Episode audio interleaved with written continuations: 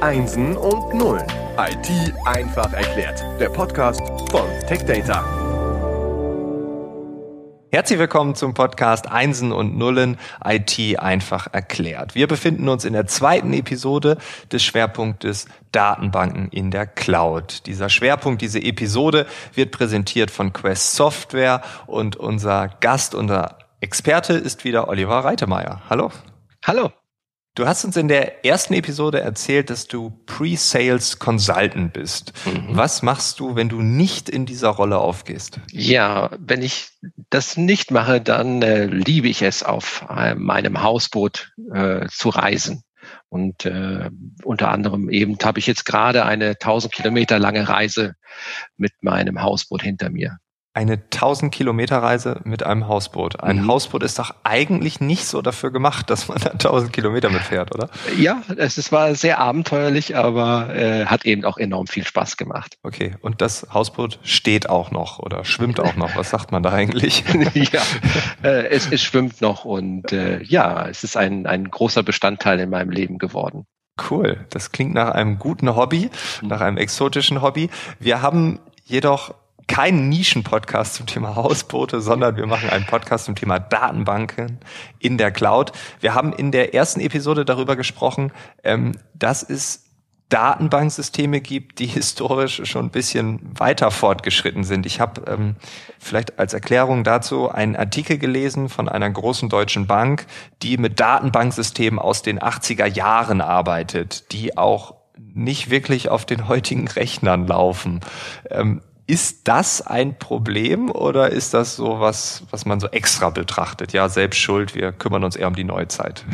Nein, tatsächlich ist das äh, ein sehr ähm, aus dem echten Leben gegriffenes Beispiel. Ähm, die Datenbanksysteme von gewachsenen Unternehmen unterliegen häufig eben ähm, de, dem Alterungsprozess A der der Datenbank, also der Version der Datenbank, als auch der Hardware, die darunter liegt. Und diese auf den neuesten Stand zu bringen, ähm, erfordert halt eben auch, dass ich die Daten ja ohne Downtime auf den neuesten Stand bringen kann, entweder in ihrer Hardware-Version, in ihrer Software-Version von dem Hersteller Oracle zum Beispiel oder eben auch in ihren Datenstrukturen. Und äh, das äh, ermöglichen wir halt mit unserem Replikations- und Synchronisationssystem SharePlex, um eben genau diesen Fall, diesen Sonderfall, ein Upgrade nennt man das sozusagen, äh, durchführen zu können ohne eine Downtime. Gibt es da noch andere Beispiele? Sind nur Banken betroffen oder gibt es auch Unternehmen, wo man das jetzt nicht unbedingt denken würde? Ja, tatsächlich gibt es äh, dazu ein Beispiel. Eins der größten Automobilhersteller in Deutschland ähm, ja, hat eine Datenbank, in dem sie ähm, Daten aus Automobilen speichert, um in Werkstätten dann die richtigen Schlüsse zu ziehen, was ausgetauscht werden muss oder wie das Fahrverhalten des, des Nutzers war. Und diese äh, Datenbank ist so weit gewachsen, dass sie nicht mehr ausbaufähig war. Und in diesem Fall trifft natürlich das Unternehmen eine, eine intensive Entscheidung. Wir müssen auf eine andere Plattform, auf eine andere Hardware und vielleicht auch eine andere Struktur äh, erreichen.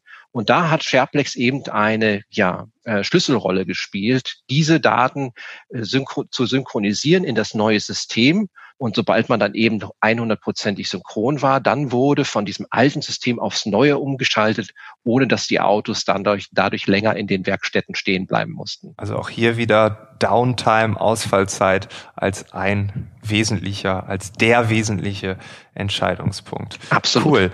Ja, jetzt ähm, gehen ja Datenbanken immer mehr in die Cloud. Das ist jetzt meine Hypothese. Ich glaube, die Hypothese bestätigst du gleich.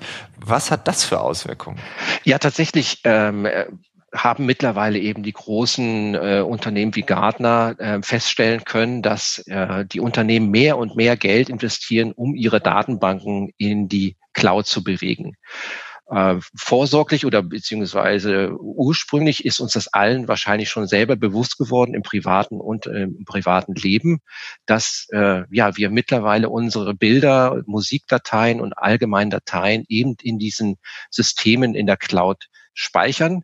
Der Business-Bereich hatte noch eine kleine ähm, Wartezeit dahinter, weil sie sich sozusagen erstmal sicher sein mussten, dass eben das dort in der Cloud eben auch sicher ist und dass man dort eben auch tatsächlich ähm, Erleichterungen verspürt.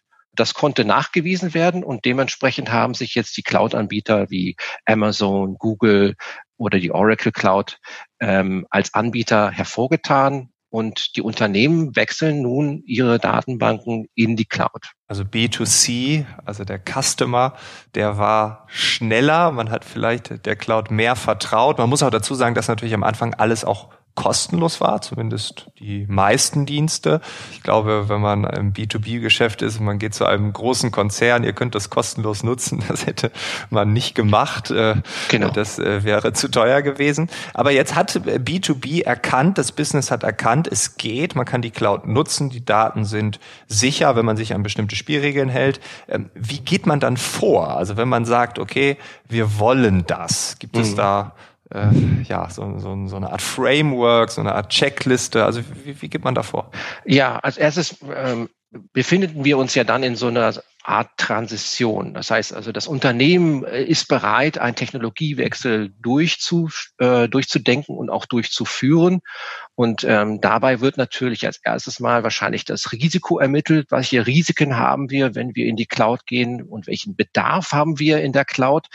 Denn äh, wenn ich im Unternehmen meine Technologie äh, warte und, und äh, bearbeite, dann bin ich in einem laufenden Prozess und budgetiere das äh, natürlich dementsprechend äh, mit, meinen, mit meinen Abteilungen. In der Cloud, da befinde ich mich ja nur noch in einer sogenannten Service-Ebene. Also ich kaufe mich auf einer Service-Ebene ein, um von diesem Cloud-Hersteller dann Hardware, äh, Speicher und CPU-Zeit zu erkaufen. Und der Bedarf, den muss ich natürlich dann auf die ein oder andere Weise ermitteln. Kann man das einfach ermitteln oder ist das ein bisschen komplizierter? Ja, also äh, es ist es ist komplizierter, ähm, weil man sich über diesen Bedarf am Anfang vielleicht noch gar nicht bewusst ist. Ah, okay. äh, aus dem privaten Umfeld kennen wir das vielleicht, wenn wir uns äh, im, im Cloud-System einkaufen, dann kriegen wir eine Monatsfee von meinetwegen 10 Euro und dann kaufen wir uns damit einen Service ein. Ja. Auf der Unternehmensebene werde ich etwas einkaufen, von deren Bedarf ich in dem Augenblick vielleicht noch gar nicht den großen Überblick habe. Das heißt, ich weiß nicht, welche Leistungen ich da in Anspruch nehmen werde. Und umso wichtiger ist es dann halt, dass ich dieses vorab vielleicht mal in einem Test mit dem Cloud-Anbieter durchspiele. Das heißt, ich teste die Datenbank, die ich beim Serviceanbieter einkaufen möchte, auf Leistungsfähigkeit und auf ihre Performance und auf ihre äh, Ressourcen in Anspruchnahme. Denn das ist letztendlich das, was ich auch bezahlen werde. Ich bezahle die mhm. Ressourcen, die ich in Anspruch nehme. Ob es CPU-Zeit ist, äh, ähm, Disk Space oder eben Memory, äh, das bezahle ich ja im Einzelnen auf der Service-Ebene. Ah, das ist super interessant, weil ich bin natürlich Privatperson, schaue dann auf mit dieser Brille auf das Thema und ich habe ein Gaming-Portal ausprobiert, also Cloud Gaming ausprobiert. Das kostet dann 10 Euro im Monat und es ist eh relativ egal, was für ein Laptop oder was für ein PC ich habe, weil ja alles in der Cloud abläuft. Mhm. Und ähm, dann ist mir mal aufgefallen, ich zahle dann 10 Euro, habe da dann ganz viele Spiele, aber im Endeffekt spielt man ja doch nur sein Lieblingsspiel. Und wenn ich das vergleiche, also ich sage, okay, jetzt spiele ich zwei, drei Jahre, vielleicht sogar vier Jahre, sagen wir mal drei Jahre, ein bestimmtes Spiel, dann kostet mich das 360 Euro. Ein Spiel früher hat mich nur 60 gekostet. Mit der heutigen Inflationsrate wären wir jetzt bei 75 vielleicht oder so. Mhm. Also da habe ich auch schon gedacht, ja krass, da zahle ich ja viel mehr. Auf der anderen Seite habe ich natürlich auch die Hardwarekosten, das Upgrade und so mit drin. Das heißt, als Privatperson ist mir das ja schon gar nicht wirklich klar. Und äh, so bewusst darüber nachzudenken, ist jetzt auch gar nicht so einfach. Das ist bei einem Unternehmen, das potenziert sich ja äh, mal 100, mal 1000, keine Ahnung, je nachdem und wenn ich dann überlege, dass ich vielleicht sogar irgendwie schrittweise umziehen möchte, äh, das ist doch ein Akt, der sehr, sehr schnell auch sehr, sehr komplex wird, oder? Ja, also ich finde, äh, dass du gerade ganz wichtige äh, Einzelpunkte ansprichst, denn wenn wir das mal vergleichen wollen aus dem Privatumfeld, dass du dir eine ein, ein Spiel im Internet ähm, ja den Service dafür einkaufst, aber vielleicht dann eben durch Add-ons doch wieder mehr Geld ausgibst, weil du dann eben eine bestimmte äh, Zusatzhilfe in dem Spiel brauchst oder bestimmte Zusatzmittel brauchst. Das mhm. ist etwas, was man vielleicht am Anfang noch ganz gut im Blick hat, aber später vielleicht doch äh, dazu führt, dass man eben die Kosten nicht mehr im Blick hat. Ein Unternehmen kann sich das nicht leisten. Die müssen vorher eigentlich relativ genau wissen, wie die Kostenstruktur beim Serviceanbieter aussieht, wie kann ich sie berechnen, kann ich schrittweise meine Systeme in die Cloud bewegen und kann ich das auch monitoren. Und kann ich das monitoren?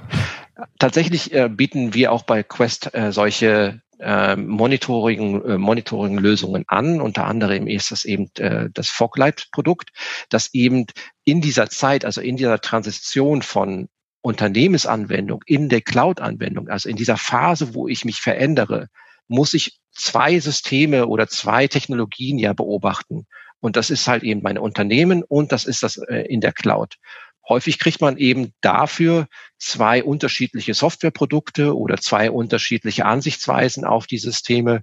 Unser Produkt Foglight vereint die beiden auf ein einziges Dashboard, so dass man eben alles in einem Überblick sehen kann. Und dann ist es mir tatsächlich als Unternehmen ähm, ja sichtbar gemacht wird, welche Kosten verursache ich, verursache ich gerade im Internet oder in, in der Cloud und kann ich meine Performance auch beobachten? Muss ich einschreiten? Mhm. Muss ich mehr einkaufen? Muss ich weniger einkaufen? Du hast ganz am Anfang gesagt, dass wir uns überlegen müssen, welche Service-Ebene kaufe ich mir ein?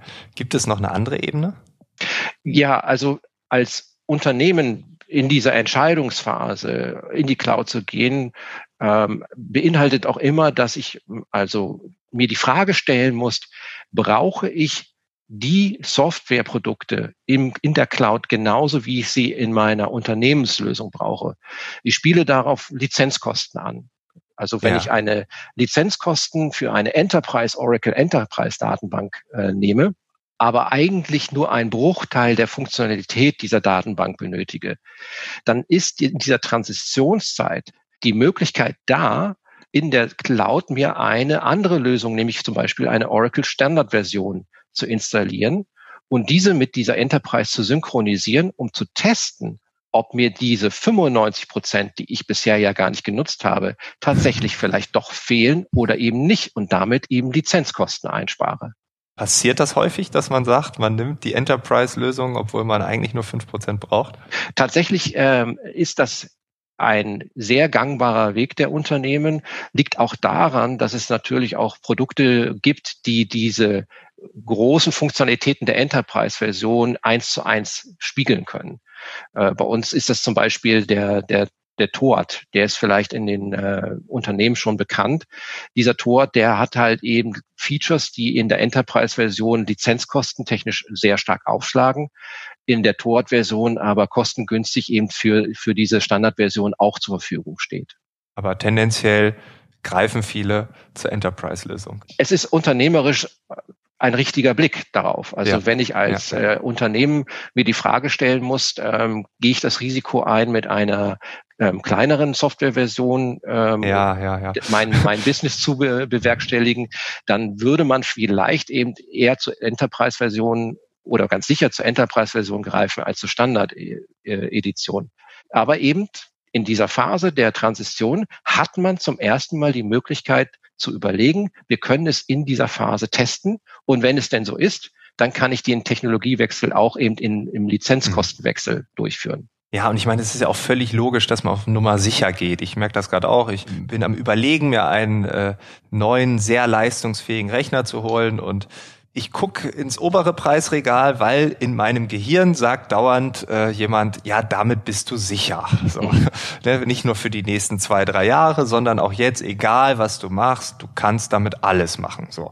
Und äh, natürlich könnte ich jetzt 500 Euro sparen, aber ich glaube, es ist menschlich auch logisch, dass man sich absichern möchte und ja vielleicht auch ein Tick zu viel einkauft. Das ist dann ja vielleicht das digitale Hamstern, der Digital Prepper, je nachdem, wie man es bezeichnen möchte. Mhm. Äh, ich glaube, dazu tendieren wir. Was ist denn, wenn in dem Monitoring rauskommt, ja, es war gut und schön, aber wir möchten doch wieder zurück?